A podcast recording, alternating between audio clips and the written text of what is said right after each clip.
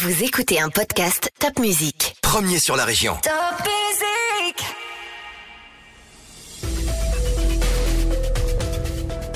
Bonjour, c'est Anne-Sophie Martin pour le podcast L'essentiel c'est la santé pour parler de la sclérose en plaques.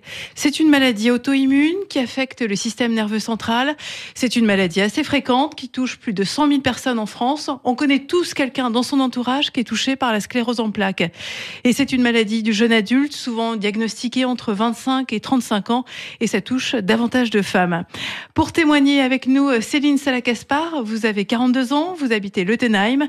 Bonjour Céline. Bonjour. Céline, vous allez nous raconter comment vous avez défié la maladie, car vous allez participer au rallye Trophée Rose des Sables. C'est en octobre prochain, dans le désert marocain. Et Céline, vous êtes venue avec votre amie Sabrina, qui vous a incité à vous lancer dans cette aventure. Bonjour Sabrina. Bonjour. Avant de vous entendre toutes les deux euh, sur ce beau défi, hein, sur cette formidable aventure, cette participation à votre raid, Céline, je voulais recueillir euh, votre témoignage sur la maladie pour nous rappeler comment vous vivez au quotidien avec ce que vous appelez euh, la CEP, hein, c'est l'acronyme de la sclérose en plaques. Comment avez-vous découvert votre maladie? Alors j'ai découvert ma maladie suite à une chute en rentrant du travail, Grand Rue à Strasbourg, où j'ai chuté en fait. Euh, suite à cela, on m'a envoyé faire une IRM en pensant que c'était un problème ORL. Et euh, lors de, de l'IRM, il s'avère qu'il y avait euh, des tâches sur, bah, sur l'IRM du, du cerveau. Suite à ça, bah, on m'a envoyé voir, consulter plutôt un, un neurologue. Et là-dessus, le neurologue a très vite mis le diagnostic, en effet, que c'était une sclérose en plaques. Donc vous aviez 36 ans, ça fait 7 ans que vous vivez avec la sclérose en plaques. Tout à fait. Donc là, c'est un choc En effet, un gros choc. Oui, donc quand on l'apprend, euh, on ne connaît pas toujours la maladie. Enfin, vous, vous la connaissiez avant? Ah non, du tout, du tout. Donc on, se documente, euh, on nous donne de la documentation également dessus. Euh, donc après, on recherche. Bah, par chance, on a les réseaux sociaux, on a Internet à l'heure actuelle qui nous permet aussi de nous documenter. Donc le diagnostic est tombé euh, assez rapidement? Oui. Et euh, concrètement, qu'est-ce qui se passe dans votre corps? Quels sont vos symptômes euh, aujourd'hui? Alors mes symptômes à moi personnellement, ben, c'est des troubles de, l'équilibre, des difficultés au niveau de la marche. Il y a des troubles urinaires également. Il y a on parle de, symptômes invisibles, c'est ça Tout à fait, c'est la, la fatigue, les troubles urinaires, parfois des symptômes digestifs aussi. Oui, hein. en effet. Et euh, vous, c'est donc euh, une forme rémitante, c'est ça? Il y a rémitante, progressive? Voilà. Alors rémitante, expliquez-moi. C'est par des poussées en fait. C'est-à-dire que la maladie peut dormir pendant 10 ans, 20 ans, 30 ans. Et du jour au lendemain, on peut faire une poussée, c'est-à-dire qu'on a des nouvelles tâches, sur, des nouvelles liaisons sur, sur notre cerveau. Et euh, du coup, du coup, bah, c'est voilà, c'est la maladie qui se réveille. Suite à cela, en effet, il faut repartir sur des cures de corticoïdes. Donc, ces poussées se soignent via des cures de corticoïdes. Et euh, pour pouvoir stabiliser la maladie, bah, on a des traitements de fond euh, de plusieurs niveaux et qui permettent grâce à la recherche et à, la médecine qui permettent de plus en plus de stabiliser cette maladie en fait.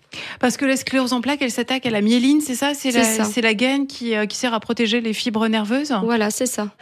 La sclérose en plaques, euh, donc c'est une maladie auto-immune. Hein, oui. Elle provoque un dérèglement du système immunitaire. Et on peut dire qu'elle affaiblit. Euh, elle affaiblit. Elle affaiblit considérablement l'individu, en fait. Tout à fait. Un simple rhume, ben, du fait qu'on n'ait plus de défense immunitaire. Là, par exemple, je suis enrhumée, mais j'ai l'impression d'être exténuée, mais d'avoir fait un marathon. Je suis épuisée comme pas possible pour un simple petit rhume, en fait. Avec la période Covid, ça a été difficile? Vous deviez faire euh, davantage attention? Bah, Je faisais très, très attention. Euh, là, à l'heure actuelle, je porte encore le masque dans le train en allant au travail. Euh, je fais encore très attention. Je me désinfecte toujours les mains. En arrivant avant dans vos bureaux, bah, je me suis désinfecté les mains, j'ai touché la rampe. Voilà, c'est des choses du quotidien qui, qui étaient déjà présentes avant le Covid, qui se sont un petit peu plus intensifiées avec le Covid et qui sont restées toujours à l'heure actuelle. Parce qu'on sait qu'on est fragile, en fait. On sait qu'on est fragile, voilà. Euh, bah, que un rien bah, nous, nous affaiblit et que voilà, on n'a plus d'immunité, donc on fait encore plus attention. Et alors, comment votre maladie a évolué? Donc, euh, c'était des, des, poussées. Maintenant, les poussées sont, euh, sont totalement maîtrisées. C'est ça, par le traitement? Oui, alors la première année, après avoir posé le diagnostic euh, suite à cette chute, la première année était l'année la plus difficile, car j'ai fait sans cesse des, des poussées qu'il a fallu traiter tous les deux à trois mois par des cures de corticoïdes à haute dose. Euh, donc ces poussées continuaient à être présentes malgré un premier traitement de fond. Euh, suite à cela, ben, on a passé, on est passé à un traitement de fond à niveau supérieur. Donc c'est un traitement de fond euh, qui s'effectue par voie cutanée euh, toutes les quatre semaines dans le, à l'hôpital en fait directement. Donc c'est un traitement moins contraignant parce que vous m'avez dit avant j'avais des perfusions, maintenant j'ai une injection. Alors oui, le nouveau le nouveau procédé de, de mon traitement auparavant il se faisait par perfusion. Ils ont vu euh, ils ont revu le traitement. Ça se fait toujours par perfusion, mais on peut le faire également en sous-cutané pour les personnes qui le supportent. Et là ça ça se passe très très bien. Donc c'est beaucoup plus rapide que par perfusion. Ça veut dire que vous passez une heure euh, Une par heure, mois une heure trente, voilà, à l'hôpital. Mais après vous m'avez dit gros coup de fatigue. En effet, c'est euh, je suis euh, couchée toute l'après-midi euh, à dormir. Oui, ça c'est vraiment les symptômes invisibles Voilà. de la sclérose en plaques. On, a- on est très très très fatigué. En effet, très fatiguée. Comme je vous disais, ben il y a des personnes, ils peuvent dormir pendant 10 heures, je peux dormir 10 heures. Une personne dite normale, j'aime pas trop utiliser ce terme, peut se lever le matin, la personne aura sa batterie rechargée à 100%. Moi, en dormant 10 heures, comme me disait le neurologue, ben, j'aurai ma batterie de rechargée à 70%, malgré mes 10 heures de sommeil. Oui, donc euh, ça pompe euh, de l'énergie énormément. Absolument. Énormément. Et donc, euh, on peut dire qu'il y a eu euh, des évolutions dans la médecine. Vous, vous le voyez à travers vos, vos traitements qui ont, qui ont évolué? Oui, ça, il y a des progrès? Il y a plusieurs, il y a en effet, il y a beaucoup de, de traitements de, de la phase 1 ou de la phase 2 qui, qui, qui sont sur le marché. Euh, alors j'en ai connu que deux, hein, phase 1 et la phase 2, le, de- le deuxième traitement que j'ai eu qui fonctionne. Euh, mais en effet, euh, autant à l'époque, il y en a pas, il y avait deux, trois traitements. Ça se traitait même par des cures de chimiothérapie au tout début, hein, il y a quelques années. Donc c'est vrai que bah, c'est révolutionnaire. La médecine évolue et par chance, elle évolue euh, positivement, quoi. Et aujourd'hui, vous avez encore euh, d'autres symptômes? Enfin, vous m'avez parlé, euh, si, des symptômes euh, urinaires, digestifs. Oui. Vous avez aussi des, des troubles musculaires? Encore C'est ou- plus la jambe. C'est en fin de traitement, la marche euh, devient difficile. La jambe est un peu plus faible. Vraiment, la troisième semaine, c'est là où on sent en effet la fatigue un peu plus intense également. Une fois qu'on a notre shoot, j'appelle ça ma drogue mensuelle. Après, ça, ça repart. Une fois qu'on a l'injection, ça, va mieux C'est ça, au bout des trois semaines où on est plus éloigné de, voilà. l'injection, euh, la, la forme euh, faiblit, c'est ça? Tout à fait. Et euh, donc, vous continuez à faire du sport. C'est important de faire du sport? Alors, euh, je fais du sport via mon kiné, en fait, euh, qui est un kiné du sport, où là, on fait du renforcement musculaire, on fait plusieurs activités, on travaille sur l'équilibre, sur la marche. Après, faire du sport à côté, non, hormis mon kiné, non, hormis mes petites balades, mon petit tour en vélo le week-end, Bon, c'est déjà pas mal. hein. tout à fait. Oui, en tout cas, le- les médecins vous conseillent, c'est ça, de, de continuer à faire ah du oui, sport. faut continuer, faut oui, pas rester C'est vital, oui. En effet. Et donc, euh, c'est un combat de, de tous les jours depuis 7 ans contre, contre la maladie. Il faut, faut garder le moral, faut continuer à travailler. Vous travaillez à 70%. En effet, oui. Et c'est parfois, parfois difficile au travail ou pas? Bah, la fatigue, Avec oui. la CEP, comment ça se passe? Alors, il y a des jours où c'est plus compliqué que d'autres. Il y a la fatigue qui est quand même euh, constamment présente. Il y a des jours où on est un petit peu plus. C'est- Il y a des hauts et des bas. Il y a des jours où ça va super bien et le lendemain, euh, on est un petit peu plus, plus molle. On est un petit peu plus moins rapide. Voilà. Et puis, il faut aussi concilier euh, le quotidien de, de mère de famille. Vous avez deux enfants. Oui. C'était à la naissance, c'était après la naissance, c'est ça, de, votre deuxième enfant que, que la maladie s'est déclarée? Les premiers symptômes, en effet, sont venus après la naissance de mon, de mon deuxième enfant, euh, où j'ai mis un certain temps à aller euh, bah, jusqu'à cette fameuse chute. Euh, après, voilà, n'allant pas constamment con- consulter chez le médecin à chaque symptôme, on a toujours tendance à laisser traîner. Alors, que vous disent euh, les médecins sur, sur l'évolution de la maladie une fois qu'on a réussi à, à limiter au maximum donc euh, les poussées qui, laissent, qui peuvent laisser des séquelles? C'est le principal? Bah, euh, oui, à chaque poussée, en effet, on peut, on peut conserver des séquelles. D'où le fait qu'il faut impérativement éviter d'avoir des, poussées. D'où le fait de bien prendre également son, son traitement de fond, hein, de ne pas l'arrêter. Après, par chance, depuis que j'ai ce nouveau traitement depuis presque 5 ans, 6 ans, je n'ai plus fait de poussée. Après, on a une épée Damoclès sur notre tête. On n'est jamais à l'abri euh, que du jour au lendemain, ben, que, euh, que la maladie se réveille, euh, qu'on fasse une poussée. Oui, ça c'est un stress euh, quotidien? Faut pas y penser. Oui, il faut pas y penser. Voilà. hein. Hein. Faut rester positif. Le positif attire le positif. D'accord. Bon ben très bien parce que sinon après on est obligé de réadapter le, le traitement. Ça se passe comme ça? Voilà, en règle générale, oui. Il y a, si en effet il y a des poussées, il y a, faut revoir le traitement, savoir le pourquoi du comment, euh, voilà. Parce que c'est une maladie qui ne se guérit pas. ça Absolument C'est pas. ça, c'est ça le gros problème. Voilà. On aimerait bien qu'il y ait un vaccin, mais euh, il y a pas un, encore. un traitement, enfin un traitement miracle pour pour guérir, mais euh, la recherche continue de, de se poursuivre. De se poursuivre. ouais. Alors pour lutter con- contre la CEP, il faut aussi avoir des projets. C'est pas parce qu'on a la CEP hein, qu'on ne peut pas se lancer des défis un, un peu fous. C'est votre état d'esprit. Et puis avec euh, les amis, bien sûr, c'est plus facile. Comme euh, comme Sabrina qui est à vos côtés. hein. Elle vous a proposé de, de partir dans, dans le désert marocain. C'est ça, Sabrina? Vous l'avez convaincue d'y participer? Oui, voilà, tout à fait. L'année dernière, en mars, euh, je lui ai proposé ce défi et puis elle a tout de suite euh, accepté. Et votre médecin, Céline, n'était pas contre? Non, il m'a donné le feu vert. non, non, non, non, il y a aucune contre-indication. L'essentiel, c'est d'avoir son traitement avant de partir, quoi. Donc vous étiez entre vous, vous avez discuté de dépassement de soi et C'est vous ça. êtes tombé comme un accord sur euh, ben, le rallye des trophées des roses, des roses des sables. Bah, on parlait en effet d'un dépassement de soi lors d'un apéro.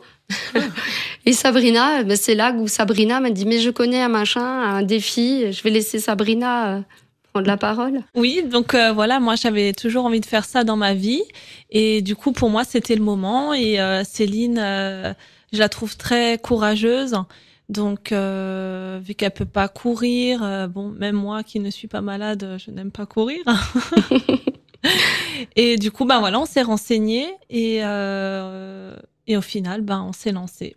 Et depuis ben c'est- super, on vit une superbe aventure même avant d'être euh, dans le désert, l'aventure est déjà très forte Mm. en émotion. Parce que vous m'avez dit on part à trois faire ce raid. Oui, Sabrina, moi et ma colocataire qui s'appelle Sclérose en plaques. C'est c'est- vraiment une, gêne au quotidien. Enfin, c'est juste pour, pour me raconter un petit peu euh, pendant le rallye. Vous pensez que ça va, ça va vous handicaper? Bah, il y a la chaleur. J'appréhende un petit peu la chaleur parce que c'est vrai qu'en été, avec les fortes chaleurs, c'est c'est compliqué. La jambe est beaucoup plus lourde, la marche est un peu plus difficile. Alors que à la tombée de la nuit, les fraîcheurs, ben là, je, je revis entre guillemets. Après, la fatigue, oui, mais la fatigue, c'est un quotidien. Mais euh, moi, ce qui me fait peur là actuellement, c'est la chaleur un petit peu. Va falloir s'hydrater beaucoup, beaucoup, beaucoup, surtout. Faut pas. ouais. En tout cas, vous allez conduire un 4x4 pendant 10 jours. Ce sera un beau défi sportif. Euh, mais avant, déjà depuis euh, septembre, hein, vous travaillez à récolter euh, des fonds au quotidien hein, pour organiser ce, ce défi. Ça nécessite aussi beaucoup d'engagement, d'énergie. C'est un, un gros budget à réunir. Plus de 18 000 euros, vous m'avez dit? C'est ça. Donc, euh, il faut aller un petit peu faire des salons, il faut aller euh, rencontrer du monde. Racontez-moi un petit peu comment on démarche pour réunir ces 18 000 euros. Alors, ben, qu'est-ce qu'on fait Euh, On fait marcher au tout début notre réseau. C'est ce qui nous a vraiment euh, bien lancé hein, dans l'aventure, dans notre budget. On a rencontré euh, des personnes extraordinaires, humainement, euh, vraiment, c'était euh, incroyable. hein. Euh, du coup, ben, des chefs d'entreprise, euh, la famille, les amis, puis ensuite le bouche à oreille. Et c'est vrai que ça nous a propulsé. euh, dans notre euh, budget. D'accord, donc là, vous êtes parti euh, depuis septembre, c'est ça, pour euh, réunir ces fonds? Vous avez pratiquement votre budget bouclé? Non, pas encore. On y est presque. On y est presque. on est on est fiers de nous, ça c'est sûr. Voilà. Ça, il faut le dire. Mais euh, on a encore un petit peu de temps. On a encore des événements euh, à venir, euh, des salons, des Mhm. des, des week-ends qu'on a très proches là. Donc donc voilà. Fait. En août, Ouais, il faudra que août. ce soit bouclé. Hein. Ouais, le 26 août, c'est le dernier délai. Le dernier Cara pour pouvoir euh, finaliser notre inscription euh, définitivement euh, au rallye Trophée Rose des Sables. Tout à fait. Mais euh, après, on peut encore recevoir des dons jusqu'au moment de notre départ. Mais pour finaliser euh, notre inscription définitive, en effet, c'est le 26, 26 août. Bon, bah, en tout cas, tout sera prêt pour euh, le 26 août. Euh, lors de ces démarches, c'est aussi l'occasion de parler de votre maladie. Les gens vous interrogent Oui, beaucoup. Et c'est là qu'on se rend compte que ben, on- les personnes, soit il y a l'oncle, la tante, le parrain, la marraine, la grand-mère, qui ont également la sclérose en plaques. Et lors d'un dernier salon qu'on- où on était présente à Marlenheim il y a une quinzaine de jours, à force de parler avec les gens, ben, les gens me disaient ah, mais je connais quelqu'un ou on venait me voir, on me disait j'ai aussi la sclérose en plaques. Euh, Donc oui, il y a beaucoup de personnes. Oui, parce que c'est vraiment une maladie euh, sournoise. Quand on vous voit, on ne sait pas que, que vous êtes malade. Non, tout à fait. Et, et le handicap ne se perçoit pas, en fait. C'est ça Ça altère Non. votre vie au, Tout quotidi- à fait. au quotidien, mais euh, on ne le sait pas. C'est Non, on le voit pas. Un- C'est un handicap invisible. C'est une maladie dont on parle de plus en plus quand même dans, dans les médias. J'ai vu que certaines Mm. personnalités avaient révélé leur maladie. Euh, Je pense à... Dominique Farrugia avec Oui. son livre. Oui, elle ne m'a jamais quittée. Euh, il se bat depuis 30 ans contre la sclérose en Un plaques. très beau livre. Oui, vous l'avez lu, il était sorti il y a deux ans. Ouais, je l'ai lu cet été. Et il y a des moments où je me retrouve, euh, voilà, et on se retrouve automatiquement au moment du diagnostic, au moment, ben, lorsqu'on fait part de, de notre ressenti, de la pathologie à, à notre entourage. Oui, parce que c'est un bouleversement quand on Tout l'apprend. à fait. C'est ça Ouais, Vous me dites, je me rappelle des dates. C'était Ouais. euh, le 2 septembre Ma chute le 2 septembre, le 3 l'IRM, le 9 le diagnostic. Oui, donc ça a été très vite, un Très bouleversement. très vite. Au début, on est dans le déni. Bah, oui, en fait, quand j'ai fait mon IRM, euh, la radiologue, elle me dit Vous avez plein de tâches sur le cerveau, alors qu'à la base, c'était une IRM euh, ORL. Sur ce, je la regarde, je dis Non, mais vous êtes trompée, moi, c'est pour mon oreille. Elle me dit Non, non, c'est bien vous. Donc, ouais, là, on est dans le, déni- dans le déni, on, a, on reste dans notre bulle jusqu'à ce que ça monte au cerveau, si je puis dire ainsi. Et euh, il y a eu aussi, j'ai vu un film, un documentaire euh, d'une journaliste, Rosie. Je sais pas si vous en avez entendu parler. J'en ai entendu parler, je l'ai pas vu encore le film. Ouais. C'est une jeune fille Mm. euh, de 21 ans qui raconte euh, qu'elle fait un petit peu un tour du monde après Voilà. avoir appris sa maladie. c'est aussi un, un pied de nez à sa maladie. C'est important hein, d'avoir d'avoir des projets et puis Mm. de, de se dire il faut défier ce, ce handicap en fait. C'est Tout ça. à fait. Et ouais. on veut pas entendre parler de handicap. je suis Non, on veut pas entendre parler d'handicap, on est comme les autres. Oui. on est comme les autres. Voilà. Voilà. Alors en tout cas, pour ce rallye, euh, il y aura quand même des épreuves pas faciles. Hein, 48 heures en totale autonomie dans le désert. Mhm. Sabrina, vous êtes prête Céline Tout à fait. on est prête. On sera là On dormira pour pas. se, pour se soutenir de toute façon, hein, ça c'est sûr. 5000 km dans le désert. Qui va conduire Vous allez euh, alterner? Comment ça se passe? Sur le 4x4 Je pense pas qu'on va alterner euh, vu les par rapport aux, aux autres expériences des roses. C'est vrai Oui. que normalement il y a une pilote et la copilote. Après il faut qu'on sache toutes les deux quand même piloter le, Mm. le 4x4 et toutes les deux savoir lire la, la carte et, euh, La boussole. et, et se servir de la boussole. Oui, parce qu'il y a des étapes d'orientation. Tout à Tout fait. à fait, oui. Donc euh, ça. Sabrina la pilote, Céline copilote. Ça va être Oui, euh, ça le schéma Ouais. pendant 11 jours. Il y en a une qui étudie les cartes, l'autre euh, qui Bah là on a bientôt notre premier cours de, de cartes. Ouais. On, on va voir celle qui euh, Ah oui, oui, premier cours de cartes. euh, avec la boussole. Avec Ouais. la, la boussole, boussole. oui, pour l'orientation. Et puis vous avez suivi aussi des cours de conduite, c'est ça? Tout à fait. Oui. avec, Vous euh, êtes, comment on fait pour apprendre à conduire dans le sable? On va où en Alsace? Alors là, nous étions à Steinbourg et nous avons euh, rencontré euh, Laurent qui, qui est là pour nous, qui nous aide et qui nous coach euh, pour les cours de pilotage. D'accord. Donc à Steinbourg, on apprend à, à conduire comme si on était dans le sable. C'est ça On est dans la boue, mais euh, Voilà, ça. Ça glisse aussi, hein. ça glisse. Il faut se mettre en condition, mais Il y a des réflexes à apprendre, Oui, comme? Ça. Euh, qu'est- Qu'est-ce qu'on avait? Alors, regarder loin de, devant soi, Très loin. très On loin. va avoir le pied très lourd sur l'accélérateur. Voilà. Et euh, oui, il y avait tellement de choses, mais c'est vrai que c'est très lourd. Hein. On se rend pas compte, mais je pense que quand on va y être euh, la première journée, on va on va le sentir. Mm. Autant la pilote que la copilote, hein, il va falloir être très très concentré pour pas se tromper de chemin, parce que je pense que après la fatigue, le stress, l'énervement, voilà, on va on va apprendre de, de nous, de notre caractère de toute façon, mais on va en ressortir beaucoup plus forte. Bon, bah super. Euh, vous cherchez encore des sponsors, hein, il faut le dire. hein, on peut vous soutenir. Euh, pour vous soutenir, comment on fait? Il y a une adresse mail? Mail, réseaux sociaux, téléphone. Oui, parce que j'ai votre petit flyer sous les yeux. Nous avons besoin de vous. Les Sœurs de Cœur euh, CEP Possible ont pour objectif de réaliser euh, donc ce rallye Trophée Rose. Donc c'est un petit flyer qu'on retrouve, euh, que vous avez distribué un peu partout sur Strasbourg.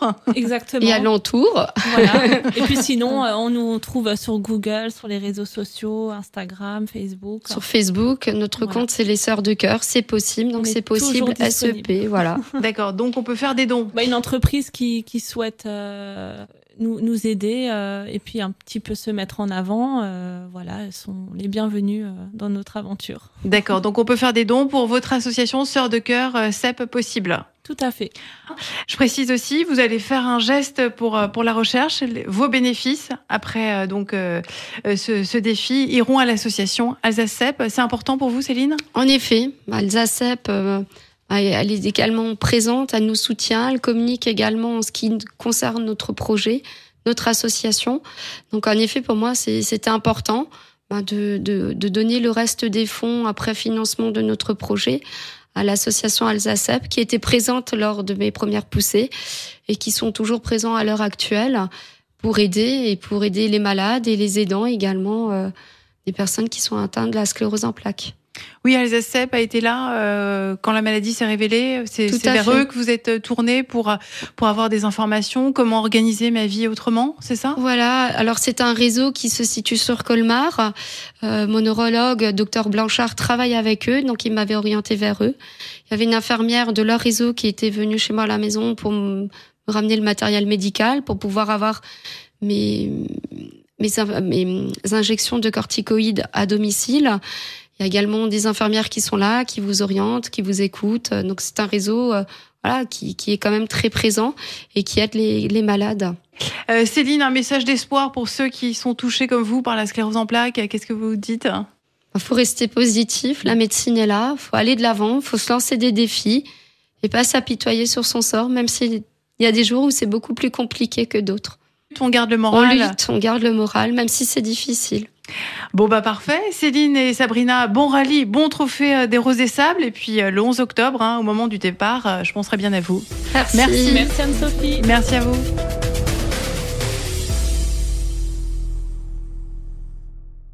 Et retrouvez très prochainement l'épisode 2 de ce podcast sur la sclérose en plaques avec l'interview du professeur Jérôme de 16, neurologue aux hôpitaux universitaires de Strasbourg.